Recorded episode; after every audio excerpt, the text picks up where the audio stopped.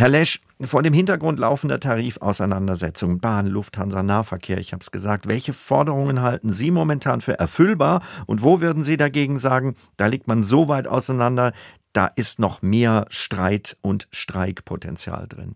Ich befürchte, dass Arbeitgeber und Gewerkschaften generell weit auseinander liegen. Die Forderungen der Gewerkschaften sind ja recht unterschiedlich. Sie haben schon gesprochen, zweistellig, beispielsweise UFO 15 Prozent, bei der Lufthansa für das Kabinenpersonal.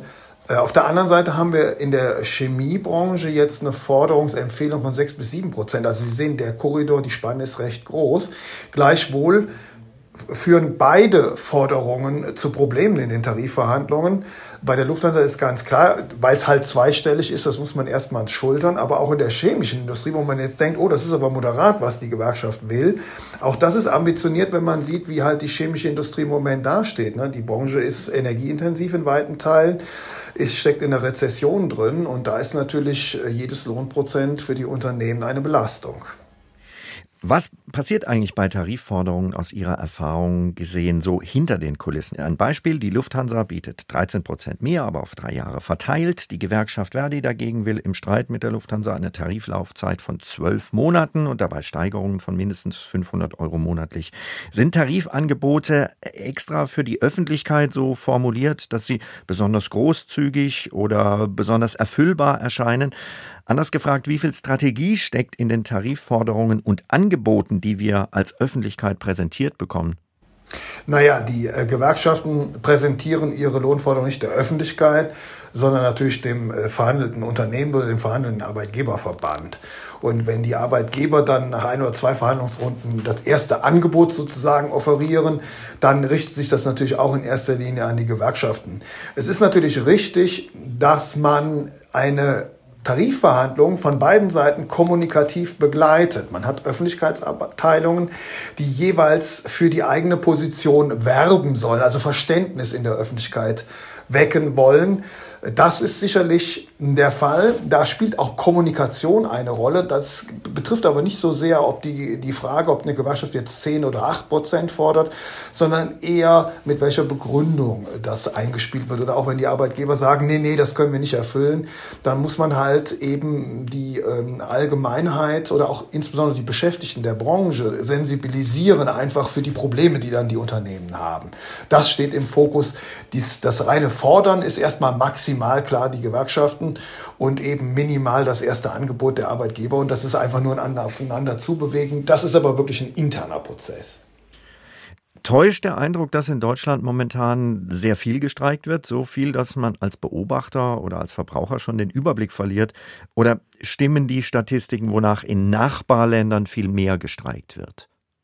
Naja, man kann natürlich internationale Streikvergleiche anstellen. Äh, da reichen die Daten aber nicht bis an den aktuellen Rand. Wir wissen im Moment gar nicht, wie viele Streikausfalltage im Januar ähm, angefallen sind. Wir haben auch noch keine amtliche Bilanz des letzten Jahres. Was wir wissen, was wir zum Beispiel bei uns im IW machen, ist, wir messen insgesamt das Klima in den Tarifverhandlungen und ähm, das bezieht sich jetzt nicht nur auf Ausfalltage durch Streiks, sondern auch, äh, wie oft Verhandlungen abgebrochen wurden, ob mit Streik gedroht wurde und solche Dinge. Und da beobachten wir schon, dass die Tarifverhandlungen schon im letzten Jahr sehr ruppig geworden sind. Eigentlich das ruppigste Niveau, seitdem wir die Statistik jetzt führen, die reicht bis 2000 zurück. Da war also das letzte Jahr das ruppigste, noch ruppiger als das auch ruppige 2015 damals. Da es Poststreik, Kita-Streik, Bahnstreiks, also alles, was man so richtig spürt. Und äh, das setzt sich im Moment auch fort und aufgrund eben auch der großen ja, Unterschiede auch äh, zwischen Gewerkschaften und Arbeitgebern. Gewerkschaften wollen halt viel fordern, um die Inflation jetzt im Nachhinein auch so ein bisschen auszugleichen. Die Arbeitgeber kämpfen mit der Rezession, in der wir stecken. Das macht das natürlich schwierig, einfach das Verhandeln. Und aufgrund dieser Gemengelage müssen wir davon ausgehen, dass das Konfliktniveau auch im laufenden Jahr recht hoch bleibt. Das heißt, aus Sicht der Kundschaft oder der Verbraucher äh, wird 2024 noch einiges passieren beim Thema Streik. Ja, 2024 wird es sicher noch die eine oder andere Beeinträchtigung geben durch Warnstreiks vor allen Dingen, also die auch mittlerweile nicht nur ein paar Stunden dauern, sondern teilweise tageweise. Die Frage ist natürlich immer für uns Konsumenten, äh, welcher Sektor wird bestreikt. Wenn jetzt beispielsweise in der Metallindustrie gestreikt wird, merken wir das nicht unmittelbar, während wir die ganzen Streiks dann ne, im Luftverkehrsraum oder auch bei der Bahn, das ist natürlich das, was uns unmittelbar trifft. Und äh, das kann sich, wenn diese Konflikte jetzt gerade in der Luftfahrt oder auch bei der Bahn gelöst sind, äh, dann beruhigt sich die Lage auch wieder. Gleichwohl kann es dann trotzdem in anderen Industriebranchen zum Beispiel Streiks geben. Aber wenn in der Druckindustrie zum Beispiel gestreikt wird, dann interessiert das halt niemanden. Die Bundesregierung wollte eigentlich mit dem Tarifeinheitsgesetz verhindern, dass kleine Gewerkschaften komplette Systeme lahmlegen. Bei der Bahn ist das Risiko aufgrund der Unternehmensstruktur aber trotzdem gegeben. Erzielt dieses Gesetz überhaupt die Wirkung, die dabei ursprünglich mal beabsichtigt war?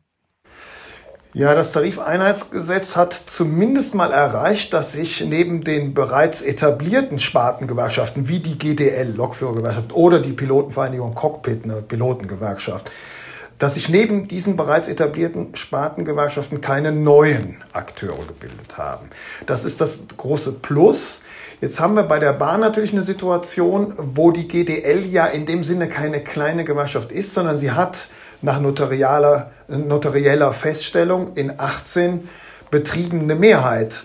Das heißt, dort ist sie auch Verhandlungspartnerin äh, der Deutschen Bahn und darf auch verhandeln. Ähm, das ist jetzt nicht das Tarifeinheitsgesetz schuld.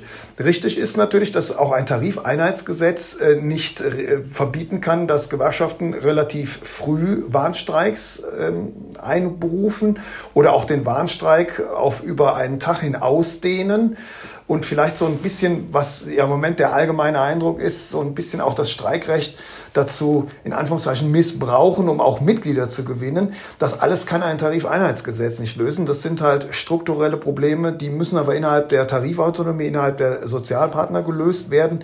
Das Einzige, was da möglicherweise hilft, das ist ja auch eine politische Debatte, ist tatsächlich zu diskutieren in der Öffentlichkeit, ob wir sowas wie eine obligatorische Schlichtung brauchen, weil das würde natürlich diesen Gedanken, der Streik darf nur das letzte Mittel sein, ein Stück weit äh, stärken, aber dazu bedarf es erstmal einer breiten öffentlichen Debatte. Manchmal fragt man sich, was eigentlich aus der Tradition der Tarifkompromisse geworden ist, bei denen man sich irgendwo in der Mitte trifft. Täuscht der Eindruck oder gehen Gewerkschaften neuerdings mit Maximalforderungen in die Verhandlungen und streiken dann, wie bei der Bahn die Lokführer, offenbar so lange, bis sie wirklich so viel erfüllt bekommen, wie sie öffentlich fordern? Naja, die Gewerkschaften haben einen großen Vorteil im Moment. Wir haben trotz schwacher Konjunktur immer noch einen stabilen Arbeitsmarkt. Viele Unternehmen suchen Arbeits- und Fachkräfte und das stärkt natürlich den Rückenwind. Und nach Jahren des Verzichts, denken Sie an die ganzen Krisen, Corona, Energiepreiskrise und auch realer Kaufkraftverluste ist natürlich auch ein gewisser Erwartungsdruck bei den Gewerkschaften vorhanden. Sie müssen ja auch offensiver werden, wenn sie ihre Mitglieder nicht enttäuschen wollen oder auch wenn sie neue Mitglieder gewinnen wollen. Die Gewerkschaften stehen ja ziemlich schlecht da, mitgliedermäßig. Letztes Jahr war es besser.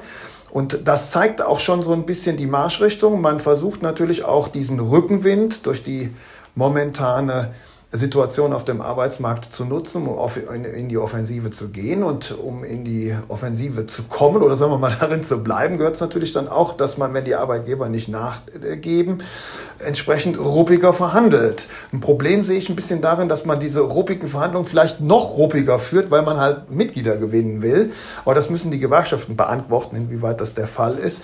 Aber die Gemengelage ist ganz einfach so, dass im Moment nun mal der Rückenwind bei den Gewerkschaften da ist und sie schlicht und ergreifend dann auch offensiv und teilweise aggressiv in die Tarifverhandlungen reingehen.